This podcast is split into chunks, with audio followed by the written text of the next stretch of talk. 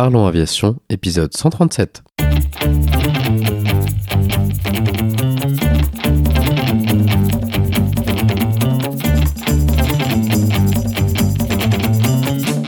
Parlons Aviation, le podcast qui parle de tout ce qui vole.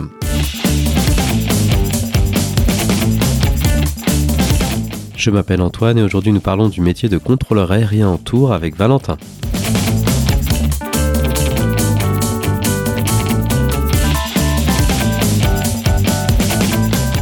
Bienvenue à bord, j'espère que vous êtes confortablement installés. Parlons Aviation épisode 137 est prêt au départ.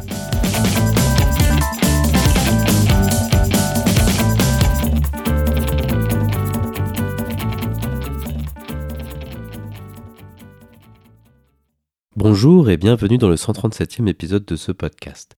Aujourd'hui nous allons parler d'un sujet dont nous n'avons pas parlé depuis plusieurs années maintenant, le contrôle aérien.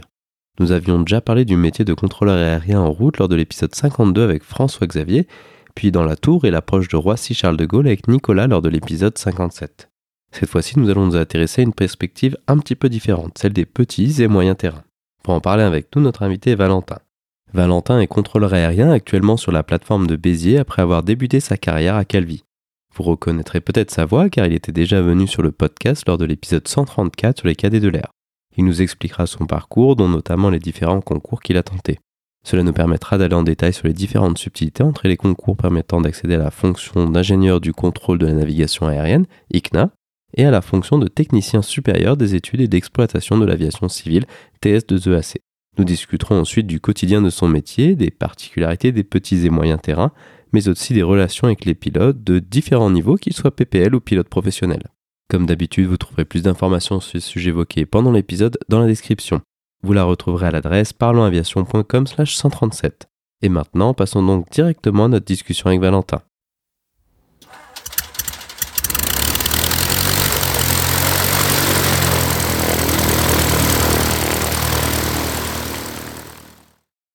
Bonjour Valentin et bienvenue sur le podcast. Ah, donc pour ceux qui ne te reconnaîtraient pas, tu étais déjà venu lors de l'épisode 134 sur les cadets de l'air, mais cette fois-ci on va parler d'une autre facette de ah, ton expérience aéronautique, ah, qui est ton métier de contrôleur aérien. Mais avant, ce que je te propose de faire, c'est de refaire une rétrospective de quel est ton parcours aéronautique et comment as-tu été amené à devenir contrôleur aérien. Eh ben, bonjour à tous, merci de m'accueillir à nouveau sur ce podcast. Euh, donc mon parcours aéronautique, j'ai commencé euh, dès la troisième avec euh, un BIA, parcours assez classique. Puis à la fin du BIA, comme pour beaucoup, j'ai eu un vol d'initiation qui a été offert. Et de là a commencé ma passion pour le pilotage, notamment avec mon inscription en aéroclub. J'ai ensuite passé mon PPL, j'ai eu un peu de temps pour le pour le passer avec euh, le fait de devoir conjuguer ça avec les études. Et puis euh, et pour le financer aussi. Et puis par la suite euh, parcours scientifique au lycée deux ans de classe préparatoire MPSI MP et ensuite j'ai passé un concours de l'ENAC qui m'a permis d'entrer en tant que fonctionnaire de la DGAC pour devenir contrôleur aérien plus tard. Dans l'ENAC, il y a plusieurs concours qui sont possibles. Comment est-ce que tu as toi, tu as choisi, tu as tous passé, tu as visé plutôt un qu'un autre? Alors, j'ai passé plusieurs concours de l'ENAC, en effet. Euh, j'en ai même passé quatre. J'ai passé euh, le concours que j'ai réussi, donc c'est celui de technicien supérieur des études et de l'exploitation de l'aviation civile, qui aujourd'hui s'appelle GSEA. Euh, j'ai aussi passé le concours ICNA, le concours EPL, et euh, dans la banque de concours euh, CCP, j'avais passé le concours IENAC, qui est ingénieur de l'ENAC, tout en sachant qu'il y en avait euh, un qui me plaisait plus que les autres, euh, 22 qui me plaisaient plus que les autres, qui étaient ceux qui se destinaient, qui me permettraient de faire du contrôle plus tard. Et, et j'ai eu la chance de pouvoir aboutir et, et aujourd'hui faire du contrôle. Lorsqu'on réussit un tel concours, à quoi ressemble la formation? Est-ce que ça te destinait uniquement au contrôle ou est-ce qu'il y avait euh, diverses choses qui étaient possibles à faire dans la formation euh, TS de EAC que tu as mentionné?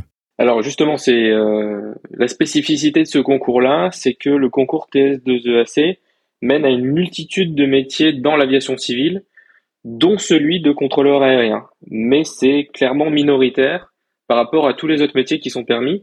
Moi, par exemple, j'ai connu ce, ce concours-là et ce statut-là de TS2EAC lors d'un forum des métiers sur l'aérodrome de Montpellier-Candiargues qui s'est fait pendant deux ou trois ans il y a quelques années. Et euh, de là, j'ai rencontré un inspecteur de la surveillance spécialisé en sûreté, donc il travaillait à la DESAC.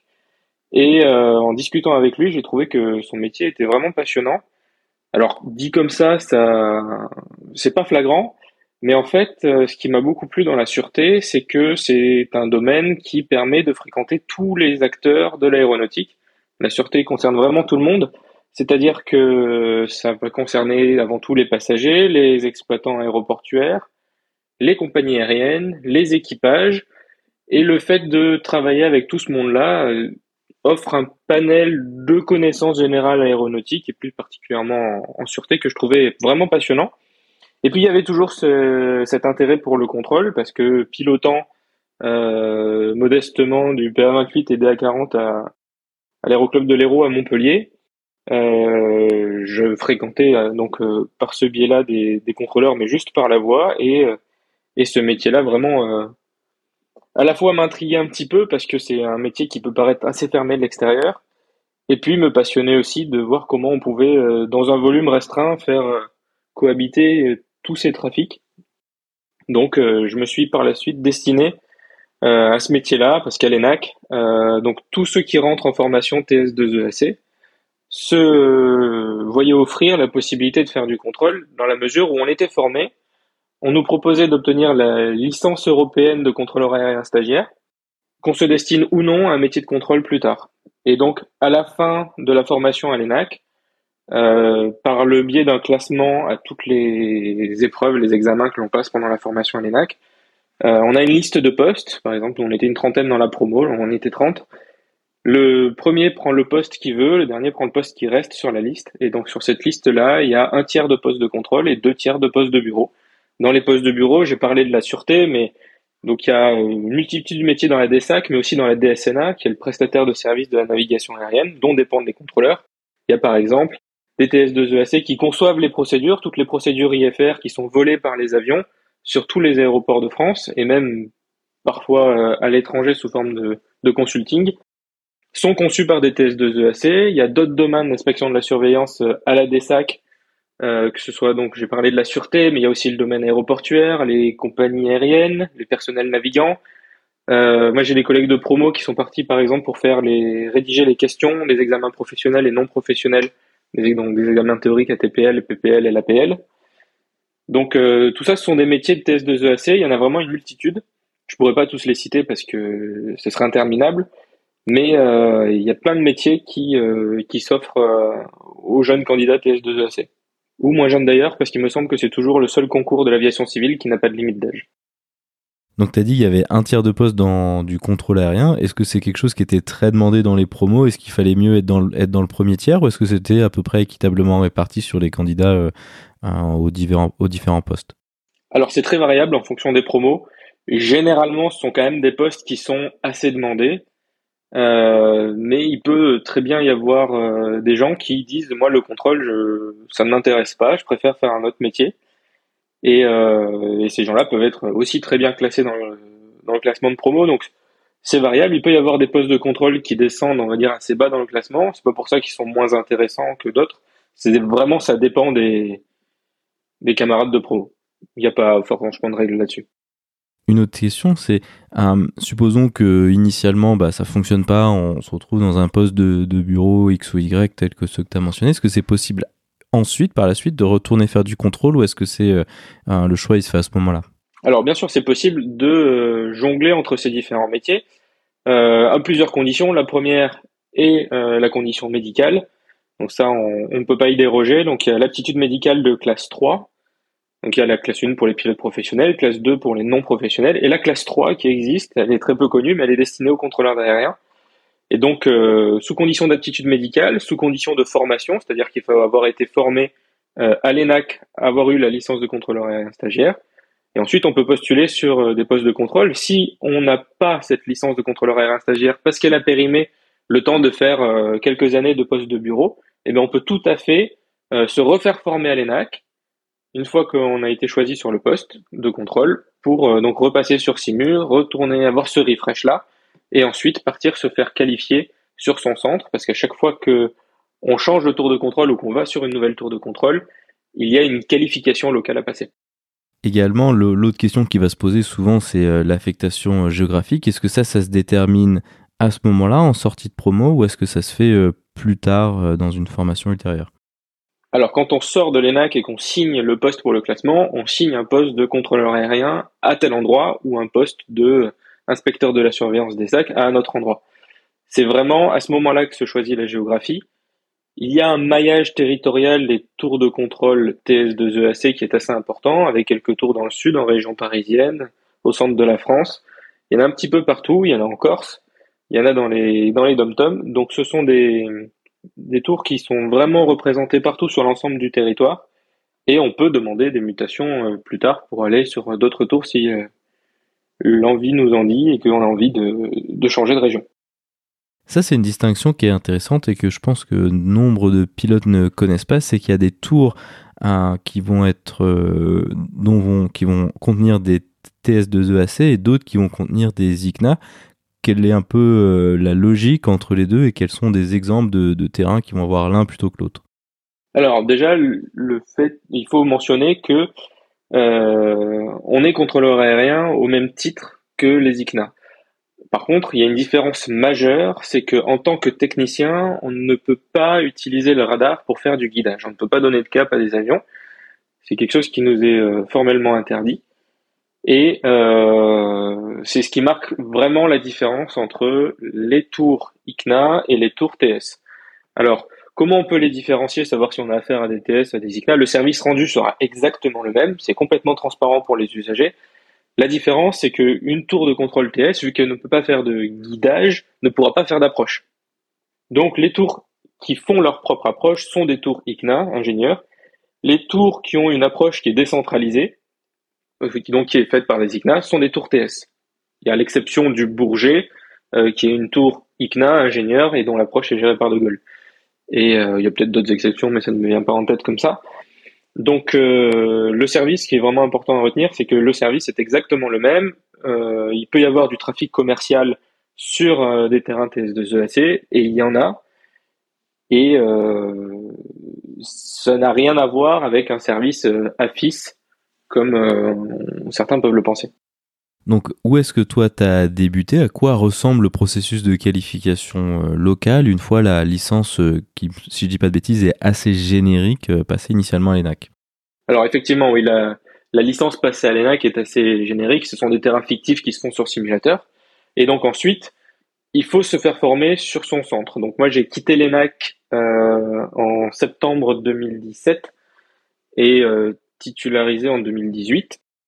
Et donc mon premier poste a été contrôleur aérien à Calvi en Corse, où j'ai passé presque six ans. Euh, et donc euh, une fois que je suis arrivé euh, en Corse, j'avais ma licence de contrôleur aérien, pardon, contrôleur aérien stagiaire, la licence européenne.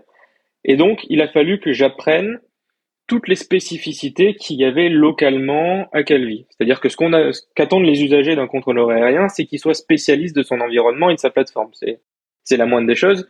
Donc il faut, avant toute chose, comprendre et manipuler le matériel qui est à la tour, que ce soit euh, le radar, l'ordinateur qui nous sert à gérer les plans de vol. Alors le radar, on en est quand même équipé, même si tout à l'heure je disais qu'on pouvait pas faire de guidage c'est quand même une aide essentielle pour nous pour gérer le trafic. Ça nous permet d'avoir une multitude d'informations.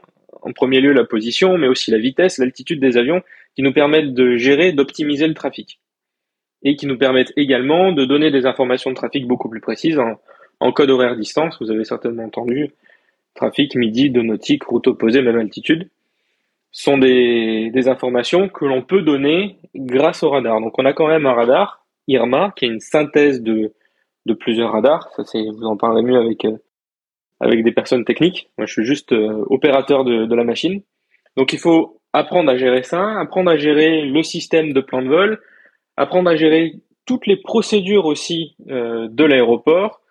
Et la particularité à Calvi, c'est que le terrain est quand même au milieu du relief et donc des procédures dérogatoires et qui n'ont rien à voir avec ce que l'on nous enseigne à l'école, qui sont pas du tout standards. Mais il y en a quelques-unes à Calvi.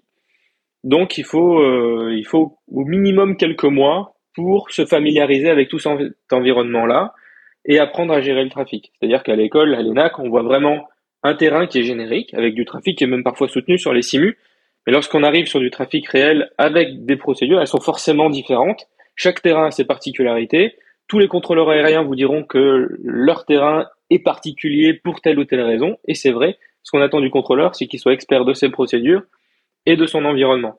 De là, il pourra guider les avions, les intégrer au fur et à mesure pour que ça se passe de façon la plus fluide et efficace possible, évidemment en toute sécurité.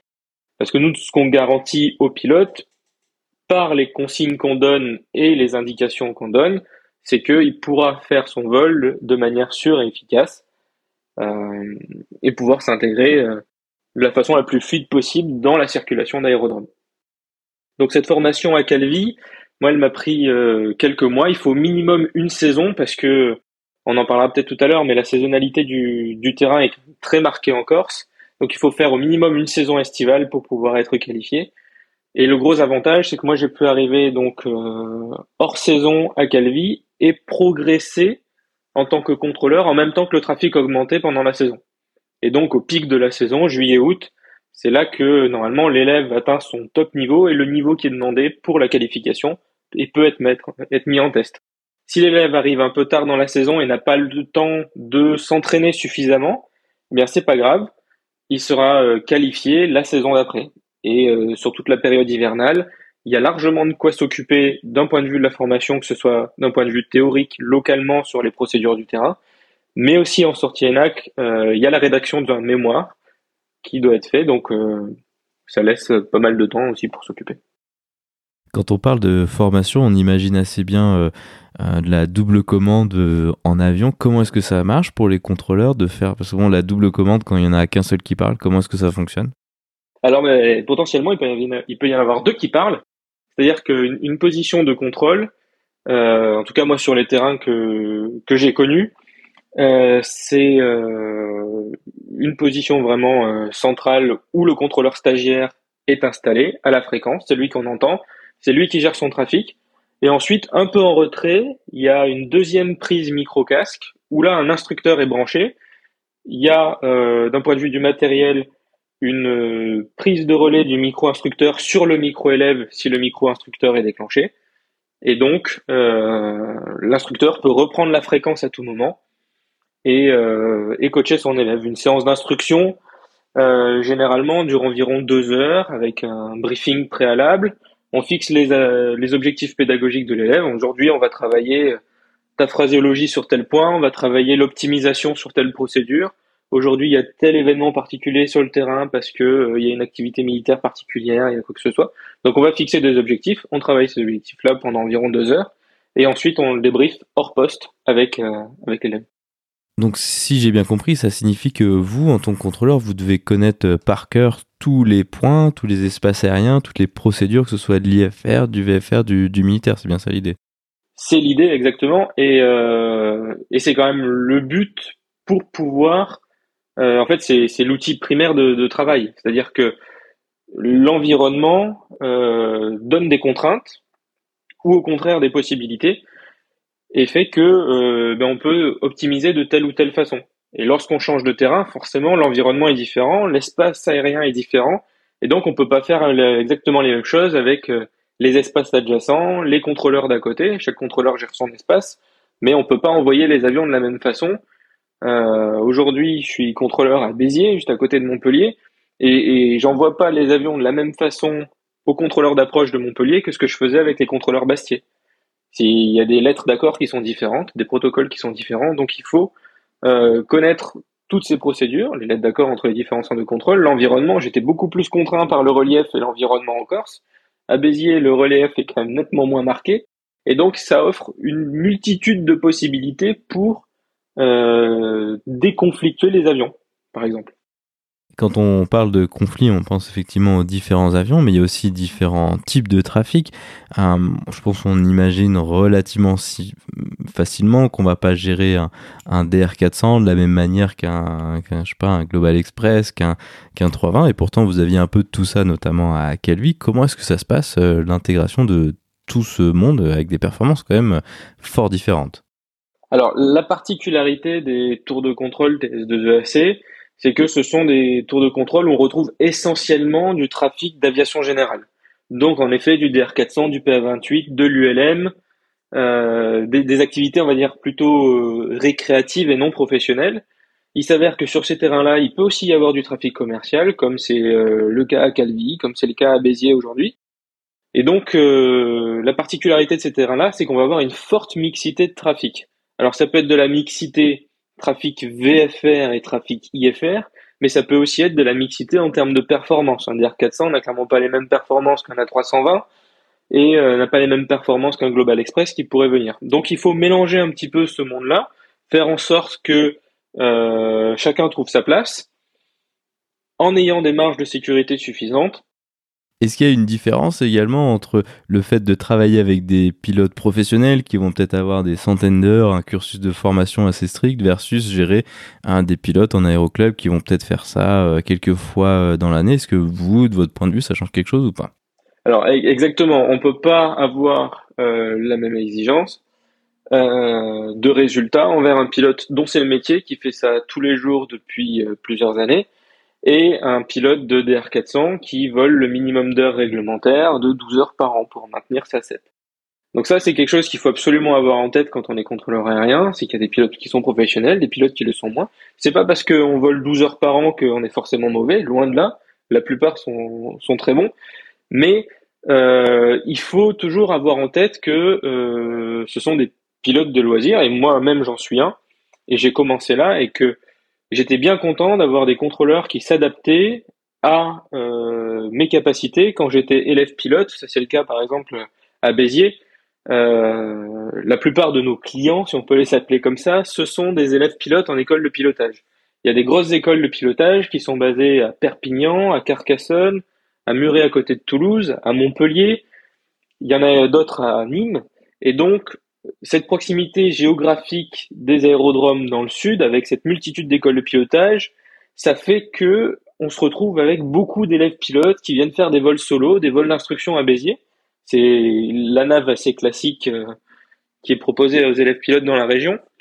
Et donc, forcément, on sait que quand on s'adresse à un élève pilote, eh ben, sa charge mentale, sa disponibilité va être bien moindre que lorsqu'on va parler au pilote du Ryanair qui arrive pleine balle à, à 200 nœuds à nautique finale. Donc ça, c'est vraiment quelque chose qu'il faut avoir en tête. Et c'est à nous de nous adapter. Ce qui est très important de souligner, c'est que le contrôleur aérien est avant tout là pour rendre un service. On rend le service du contrôle. Et donc, on s'adapte pour rendre un service de la meilleure qualité possible à tel ou tel avion. Le DR400 n'a pas besoin des mêmes infos que le pilote du Boeing 737, ni au même moment du vol, ni au même moment du vol, ni au même endroit. Donc, il faut qu'on puisse s'adapter. Alors, on n'est clairement pas expert de ces machines-là parce que l'expertise technique, on la laisse au pilote. En revanche, nous, notre métier, c'est de savoir quelle information intéresse le pilote à quel moment de son vol. Par-dessus tout ça va s'ajouter du trafic militaire qui, eux, ont peut-être euh, des règles qui sont un peu différentes de celles des civils. Est-ce que ça, ça vous change quelque chose ou est-ce que vous les intégrez de la même manière qu'un 737 Ryanair, par exemple, comme tu as mentionné? Alors nous, on rend le service du contrôle de la même façon à tout le monde. C'est vrai que les trafics militaires ont des missions qui sont spécifiques, peuvent évoluer en CAM Victor, circulation aérienne militaire VFR, ils peuvent euh, évoluer en CAM India, donc c'est-à-dire en IFR, avec des objectifs différents parce que euh, ils sont là pour s'entraîner et à des missions bien spécifiques. Et donc, c'est encore une fois au contrôleur de s'adapter euh, à, euh, à la mission et aux besoins de l'entraînement de l'avion. Quand j'étais contrôleur à Calvi, il y a le deuxième REP, donc deuxième régiment étranger de parachutistes. C'est le deuxième plus gros centre de formation parachutiste de France. Et il y a très régulièrement euh, des sessions de saut qui sont organisées euh, à Calvi. Alors les paras ne sautent pas directement sur le terrain, mais c'est tout comme parce que c'est à quelques centaines de mètres dans l'axe de piste, à côté du seuil, avec un circuit des aéronefs largueurs qui est perpendiculaire autour de piste. Donc c'est tout comme si c'était sur la plateforme, c'est aussi handicapant, voire peut-être même plus. Et donc euh, il faut réussir à jongler entre euh, l'ATR d'Air Corsica qui arrive en approche à vue pour se poser direct en 18 à contre QFU, le Cessna de l'aéroclub qui fait des tours de piste en 36 parce qu'il y a de la brise, et la 400M qui vient faire du largage à ouverture automatique à 1300 pieds et qui fait des tours dans la baie. Donc rien qu'avec trois avions au milieu des montagnes, on peut se prendre la tête d'une façon assez phénoménale. Donc euh, le but c'est vraiment de nous adapter aux missions. Alors c'est sûr que euh, parfois c'est euh, le pilote de la 400M qui va devoir faire une attente. Parfois on pourra pas accorder l'approche à vue à la TR parce qu'il y a un largage en cours. Et parfois c'est le pilote du Cessna qui va devoir aller euh, s'écarter un petit peu du tour de piste pour permettre à la 400M de larguer, à la TR de se poser et ensuite revenir faire des exercices de tour de piste ou de PTE ou, ou que sais-je. Donc effectivement, notre but c'est de nous adapter pour venir à ta question. Nous, un pilote militaire, on va s'adresser à lui comme si c'était un pilote civil. On va faire au mieux pour s'adapter à sa mission d'entraînement du jour. Mais pour nous, il évolue en espace aérien civil avec un contrôleur civil. Donc on s'adresse à lui comme on s'adresserait à un civil. Vie pour un pilote de ligne euh, standard qui est pas cher Corsica C'est effectivement un terrain assez difficile. C'est un terrain qui a besoin d'être entraîné au simu avec un commandant de bord, instructeur et ce genre de choses. Est-ce que vous, vous êtes, euh, vous arrivez à voir les différences entre les différentes compagnies aériennes, euh, par exemple un Air Corsica qui va venir très fréquemment versus un, je sais pas, un EasyJet qui vient une fois tous les tous les jamais? Alors e-, exactement. Déjà, il y a une, euh, une proximité qui se fait forcément avec les pilotes qui sont qui sont basés en Corse. Euh, donc, ce, sont vraiment des experts des aéroports euh, des aéroports corse. Ils font ça toute l'année dans toutes les conditions météo possibles et imaginables, et et ça se passe toujours bien. Franchement, c'est c'est assez assez impressionnant que ce soit d'ailleurs des pilotes d'Airbus ou des pilotes d'ATR. Et à côté de ça, il y a euh, des pilotes qui viennent un peu moins souvent, mais qui viennent quand même très régulièrement. Ce sont les pilotes d'Air France, qui font euh, essentiellement la ligne vers Paris-Orly, en délégation de service public pour euh, la continuité territoriale. Donc c'est là, il y a par exemple un, pool de pilotes commandants de bord qui sont qualifiés Calvi et sont un peu tout le temps les mêmes qui viennent toute l'année. Alors ils, viennent toute l'année, essentiellement l'été, ils viennent beaucoup plus souvent, mais c'est toujours les mêmes voies que, que l'on retrouve. Si je dis pas de bêtises, je crois qu'ils sont une quarantaine à être à être qualifié sur Calvi. Et ensuite, on remarque vraiment euh, une différence, surtout en début de saison, avec des équipages qui viennent de façon très ponctuelle. Par exemple, ça peut être juste euh, juin, juillet, août, trois mois dans l'année, de compagnies étrangères, des compagnies allemandes, des compagnies euh, britanniques, des compagnies autrichiennes, des compagnies suisses qui viennent, eux, très rarement, et qui, bah, forcément, quand ils arrivent, on, on est particulièrement attentif à, à leur procédure, même si on n'est pas dans l'avion et c'est pas nous de nous occuper de comment on pilote l'avion. Mais on est quand même particulièrement attentif parce qu'on sait que c'est une procédure qui demande beaucoup de charge mentale aux équipages, qui demande un, briefing assez complet. Et donc, euh, on a une attention particulière quand même euh, en début de saison. Et factuellement, on le remarque aussi, c'est-à-dire que en début de saison estivale sur Calvi, il y a un peu plus de remise de gaz que euh, en fin de saison. Tu as mentionné plusieurs fois cette euh, notion de saisonnalité. Bah, quand tu parles de Calvi, je pense que c'est assez vite vu. Est-ce qu'il y a vraiment des très gros écarts entre, je sais pas, euh, le mois de décembre et, le mois de juin? Comment est-ce que vous, vous gérez ça d'un point de vue contrôle? Est-ce que hein, vous allez faire plus d'entraînement euh, l'hiver, par exemple? Comment ça se passe? Alors, exactement. Pour parler de la Corse, la saisonnalité est vraiment marquée. d'un point de vue, en tout cas, aviation commerciale, il y a trois lignes régulières toute l'année, euh, tous les jours toute l'année sur euh, sur Calvi, à savoir un aller-retour Marseille, un aller-retour Nice, un aller-retour Orly, au minimum tous les jours toute l'année. Et euh, l'été, on peut avoir une trentaine, 35 allers-retours commerciaux un samedi en plein mois de juillet.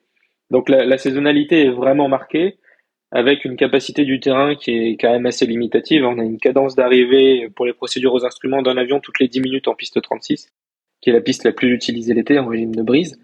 Donc euh, la saisonnalité est quand même vraiment marquée. Donc l'hiver, en fin de saison euh, hivernale, euh, les contrôleurs généralement s'arrangent pour pouvoir avoir un réentraînement sur simulateur qui se fait, qui peut se faire localement en Corse ou alors sur le continent, qui permet de se remettre en jambes pour préparer la saison estivale.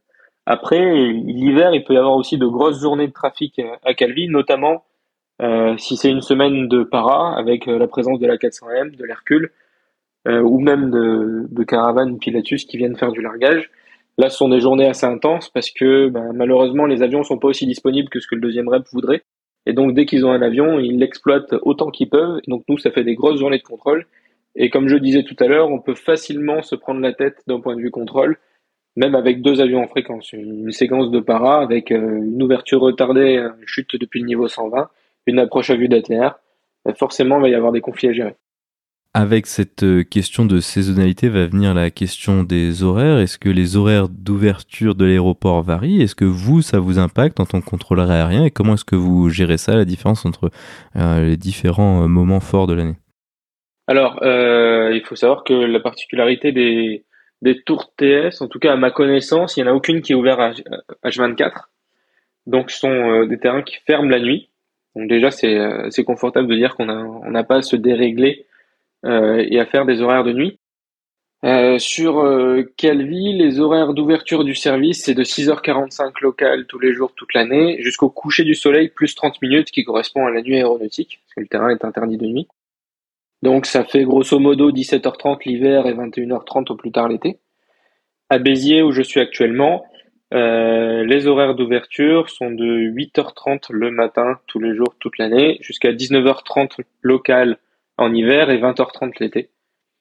Donc ce sont des, horaires qui couvrent quand même euh, toute la journée et qui permettent d'accueillir un maximum de trafic. Donc on imagine que ça c'est quand même un très très gros avantage d'éviter d'avoir à faire des nuits ou des matins très tôt, des soirs très tard, non?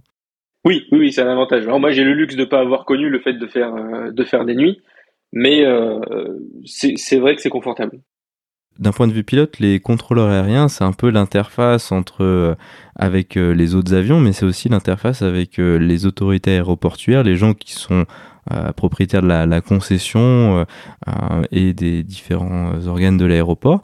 Comment est-ce que vous vous gérez ça? Est-ce que vous êtes en contact étroit avec les gens qui gèrent l'aéroport? Oui, exactement. En fait, il faut vraiment distinguer l'exploitant aéroportuaire qui est là pour gérer la plateforme et le contrôleur aérien qui est juste un prestataire de service. C'est-à-dire que l'aérodrome, l'aéroport n'appartient pas à la DGAC, n'est pas géré par la DGAC. Le contrôleur aérien va gérer la circulation d'aérodrome, en tout cas pour ma part en tant que contrôleur d'aérodrome. Je vais gérer le circuit de piste, l'ensemble de la CTR, les mouvements au sol, mais entre guillemets, je ne suis pas chez moi. Je travaille pour l'exploitant d'aéroport, qui à Béziers est un, un syndicat mixte, et donc les opérations de l'aéroport, on est en contact étroit et permanent avec eux par téléphone pour pouvoir gérer au mieux le trafic de leur plateforme parce qu'au final, ce sont eux qui sont chez eux. Un autre acteur, ça va être les acteurs euh, locaux de la plateforme, donc ceux qui sont basés généralement. Est-ce que vous, vous avez également des, je sais pas, des réunions régulières avec euh, les, acteurs de, de la plateforme ou, ou, pas vraiment Ça se fait uniquement à travers la fréquence? Alors, il y a des, des réunions qui se font. Alors, par exemple, sur les acteurs de la plateforme, il y a avant tout euh, les aéroclubs. Donc, la DGAC a organisé l'été dernier euh, des forums VFR un peu partout en France avec des rencontres entre la DGAC, donc que ce soit les contrôleurs, la DSAC qui est l'autorité de surveillance, les pilotes VFR, pour parler euh, des problématiques que les uns les autres pourraient rencontrer, mais aussi ben, ce qui marche en disant ben, ça, ça marche bien, ce serait bien qu'on garde, ça, ça marche un peu moins bien, qu'est-ce qu'on peut faire, que la DGAC puisse expliquer aussi ses missions et que les contrôleurs puissent expliquer leur métier. C'est vrai que les tours de contrôle peuvent paraître aussi euh, assez fermés d'un point de vue de, certains pilotes d'aéroclub, mais euh, il faut vraiment avoir en tête que le contrôleur aérien ou la contrôleuse aérienne sont là pour rendre un service autant à ce pilote-là qu'un qu'un pilote de ligne à côté. Donc il y a les acteurs de la plateforme, les aéroclubs, les usagers, il y a les pilotes professionnels, les commerciaux, avec lesquels on a assez peu d'échanges autres que par euh, la fréquence, parce que pour la plupart de ces tours-là, il n'y a pas de pilote basé localement sur le terrain, donc c'est difficile de faire des réunions. Il y a aussi, pour la plupart des tours, des pompiers d'aérodrome, le SSLIA, donc avec des réunions régulières, des suivis de sécurité sur différents événements qui permettent d'évoquer et d'apporter des, des modifications, des améliorations que ce soit d'un point de vue des procédures ou d'un point de vue du, du matériel, des discussions, des coordinations par téléphone et tout ça. Tu as mentionné que tu as fait euh, deux terrains, Béziers et Calvi. Quelles sont les différences de l'un vers l'autre, au-delà de leur localisation géographique? Qu'est-ce que ça a changé à ton métier?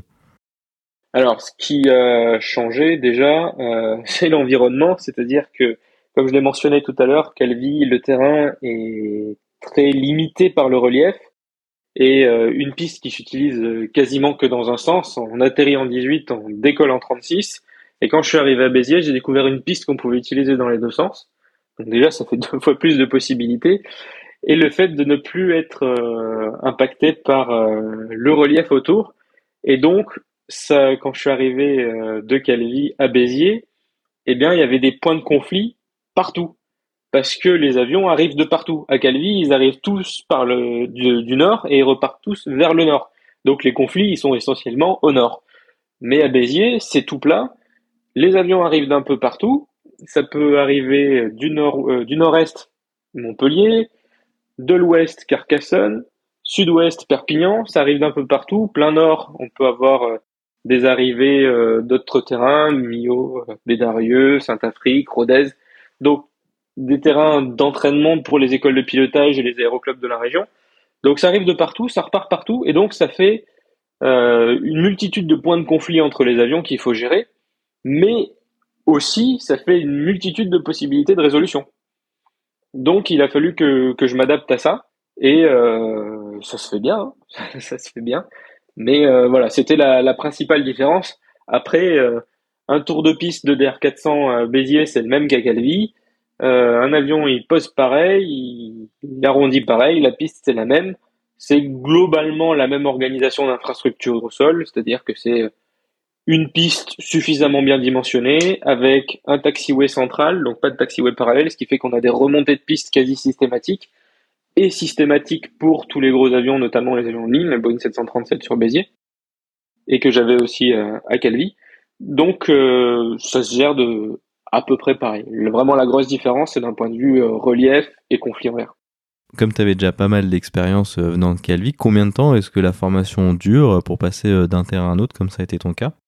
Alors c'est variable, euh, évidemment ça dépend de, la personne, euh, de la disponibilité qu'elle a au moment de faire sa formation, parce que ben, elle peut être aussi impactée d'un point de vue euh, personnel pour avoir moins de temps de bosser à la maison, réviser les procédures du Manex et tout ça, c'est quand même ça demande pas mal de travail personnel à la maison. Donc ça peut prendre plus ou moins de temps en fonction, en fonction des profils, en fonction de la période à laquelle on arrive. ça, ça pourrait par exemple arriver, c'est pas de chance, mais on pourrait être muté sur un terrain et imaginons que ce soit en période de réfection de la piste. Bah, si la piste est fermée pendant deux mois, bah, forcément la, la, formation va être d'autant plus longue. Mais euh, sur une tour euh, TS de EAC où on a qu'une seule qualif à passer, voire deux, c'est-à-dire une qualif lock, le contrôleur lock c'est le contrôleur tour qu'on a sur la fréquence tour, on peut aussi passer une euh, qualif contrôleur sol, à condition qu'il y ait une fréquence sol attribuée à la tour. Par exemple, à Calvi, il y avait une fréquence sol. Donc on passe la qualif sol puis lock. les deux se travaillent en même temps et les examens se font euh, au même moment. À Béziers, il n'y a qu'une seule fréquence lock, donc j'ai pu euh, passer cette qualification-là.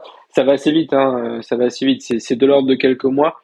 Généralement, ça dure un peu moins d'un an. Ça peut durer un peu plus s'il y a besoin, en fonction de, en fonction encore une fois de la personne, de la saison, euh, d'éventuels retards de trafic sur la plateforme, d'une saisonnalité et de tout ça. Quels sont les défis au quotidien de ton métier de contrôleur aérien sur des tours avec un trafic aussi diversifié? Qu'est-ce qui rend le métier intéressant au jour le jour pour toi?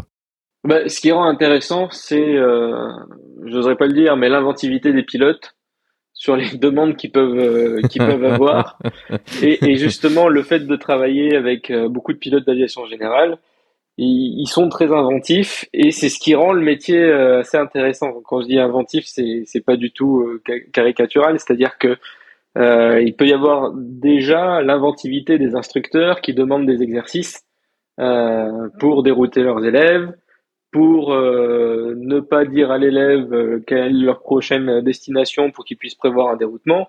Ça peut être des exercices de pas de moteur à tel ou tel endroit, donc ça aussi ils font beaucoup de, preuve de beaucoup de créativité. Donc c'est quelque chose qui est, qui est vraiment intéressant. et aussi le fait de savoir que ben, demain matin, je vais aller travailler et quand j'aurai mon micro, ben, imaginons pendant un quart d'heure, j'ai rien, personne m'appelle, moi j'ai pas de boulot, mais un quart d'heure après, je suis incapable de dire s'il va y avoir du monde ou pas. C'est la particularité de Béziers et de terrain avec euh, beaucoup d'écoles de pilotage et d'aviation générale, c'est-à-dire que euh, c'est pas parce qu'on est en plein hiver qu'il va rien se passer. Il suffit que ce soit une journée où il fasse beau, tout le monde se met en l'air parce que bah, demain après-demain il fait pas beau. Donc aujourd'hui on en profite, il fait beau, on va voler, demain on pourra pas. Donc euh, tout le monde se met en l'air au même moment. Généralement c'est tout le monde en même temps au même endroit. Et donc c'est ce qui rend le boulot intéressant. Il va y avoir une pointe de trafic, ça va durer une heure, deux heures, ensuite ça va se calmer, il y aura plus rien pendant une demi-heure, et puis ça va repartir un peu plus. Donc c'est vraiment ces, vagues de trafic qui sont pas du tout prévisibles et qui rendent le boulot le boulot intéressant. Gérer un avion à la fois, c'est pas très intéressant. Nous, ce qui nous plaît dans le métier du contrôle, la satisfaction du travail bien fait, c'est quand on arrive à fluidifier le trafic un maximum, que tous les avions aient pu faire leurs exercices, aient pu s'intégrer sans trop attendre, et que ce soit euh, de façon la plus fluide possible, la plus claire possible pour le pilote. C'est-à-dire que nous, quand on a en tête de dire, alors attends, lui, je vais lui faire prolonger l'avant arrière, lui, je lui raccourcis un petit peu sa procédure, lui, il maintient sa vitesse, lui, je le ralentis un petit peu. Il faut que ce soit assez clair dans les instructions qu'on va donner au pilote. Donc il y a aussi un challenge de communication, parce que ben, il vous a pas échappé que la communication se fait que par la voix, comme pour ce podcast d'ailleurs. Il n'y a pas de langage non verbal, c'est-à-dire de, communication visuelle. On le sait très bien quand on discute avec quelqu'un en face à face, toutes les expressions du visage, les gestes qui sont faits avec les mains apportent beaucoup à la conversation. Quand on est à la tour, on peut pas.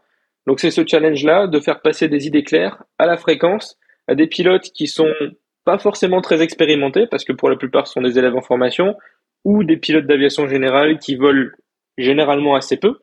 Donc le but c'est de faire passer le message le plus clair possible, le plus concis possible pour pas s'éterniser à la fréquence et euh, que ça puisse derrière avoir un impact sur leur vol et que ça se déroule de la meilleure façon possible. Évidemment de façon toujours sécuritaire. Commençons à nous diriger vers la conclusion. Ah, comment vois-tu ton évolution dans ce métier? Quels sont un peu tes plans pour l'avenir, pour les années, euh, voire euh, décennies à venir?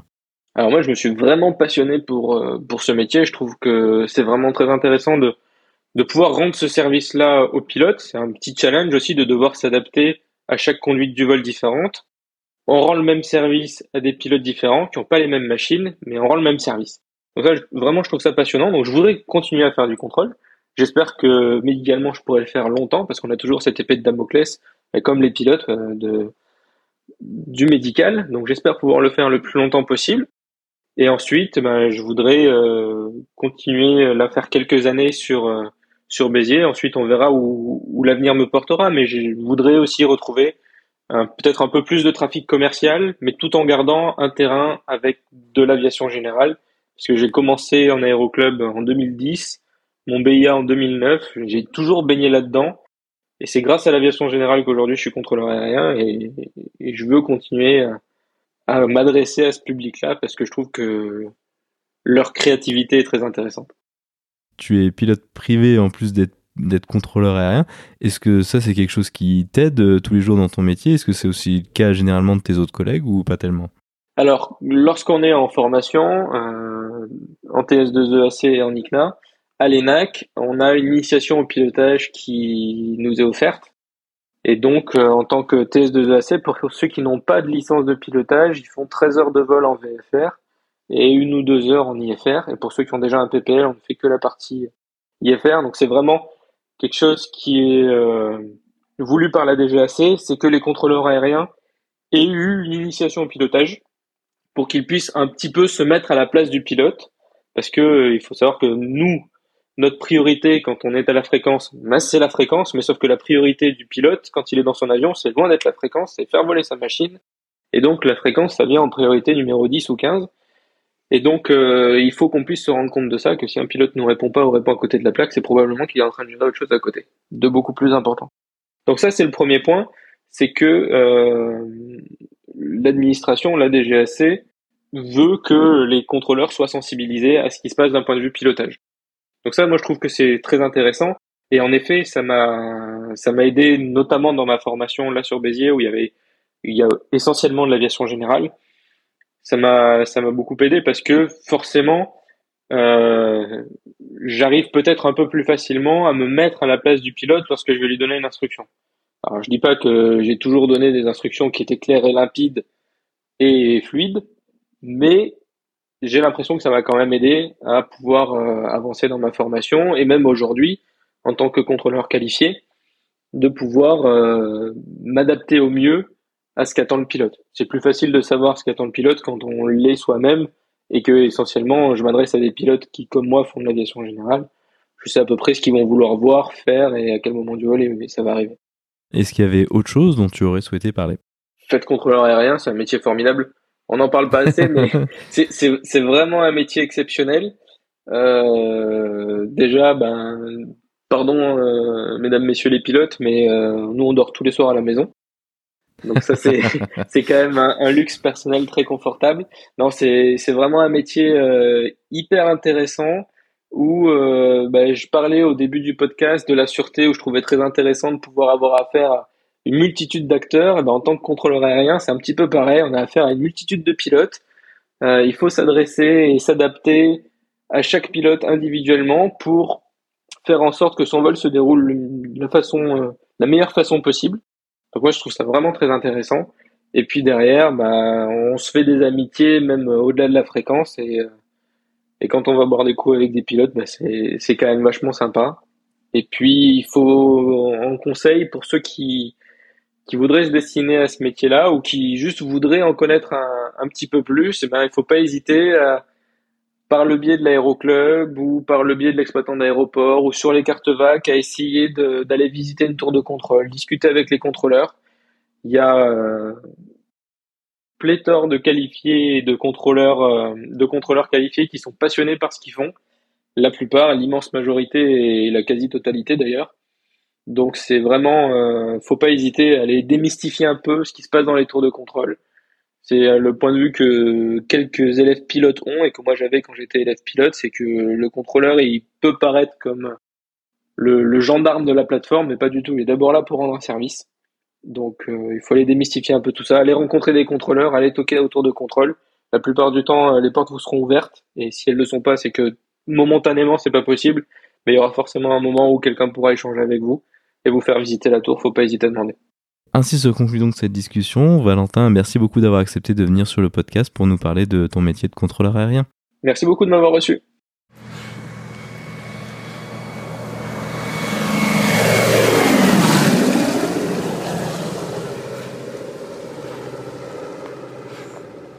Ainsi se conclut donc le 137e épisode de ce podcast. J'espère que cette discussion vous aura plu. Si c'est le cas ou pas d'ailleurs, vous pouvez envoyer vos félicitations, remarques, suggestions et doléances sur l'adresse email habituelle contact@parlonsaviation.com. Je vous invite à vous abonner sur votre application de podcast favori. Également, n'hésitez pas à laisser un avis 5 étoiles sur Apple Podcast, ce qui permettra à d'autres personnes de découvrir ce podcast. La description de cet épisode est disponible sur notre site web parlonsaviation.com/137. Je tiens à remercier Valentin d'avoir accepté de revenir sur le podcast pour nous parler de son métier de contrôleur aérien.